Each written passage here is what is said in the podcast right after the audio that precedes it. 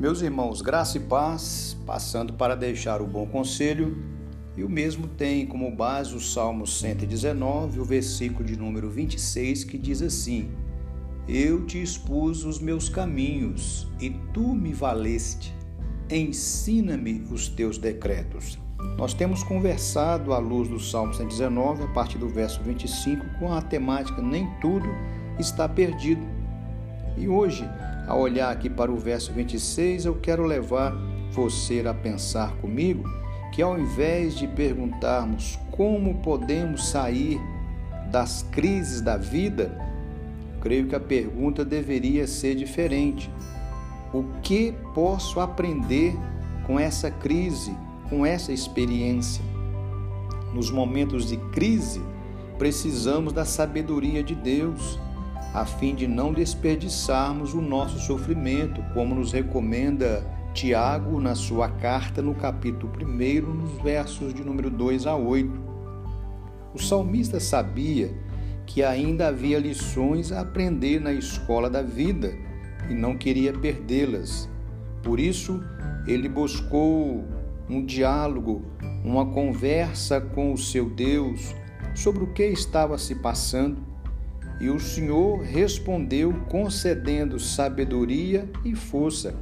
Pela fé, o salmista esperava ver as maravilhas de Deus manifestas em meio às suas batalhas. Portanto, querido irmão, querida irmã, a minha proposta para você neste momento é: não pergunte para Deus o porquê você está passando por essa situação difícil. Pelo contrário, pergunte para Deus, Senhor, o que o Senhor deseja me ensinar com essa luta, com esse sofrimento, com esse deserto?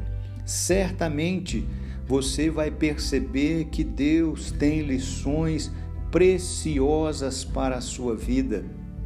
Foi isso que o salmista aprendeu e revelou, registrou para nós aqui no verso 26. Senhor, ensina-me os teus decretos.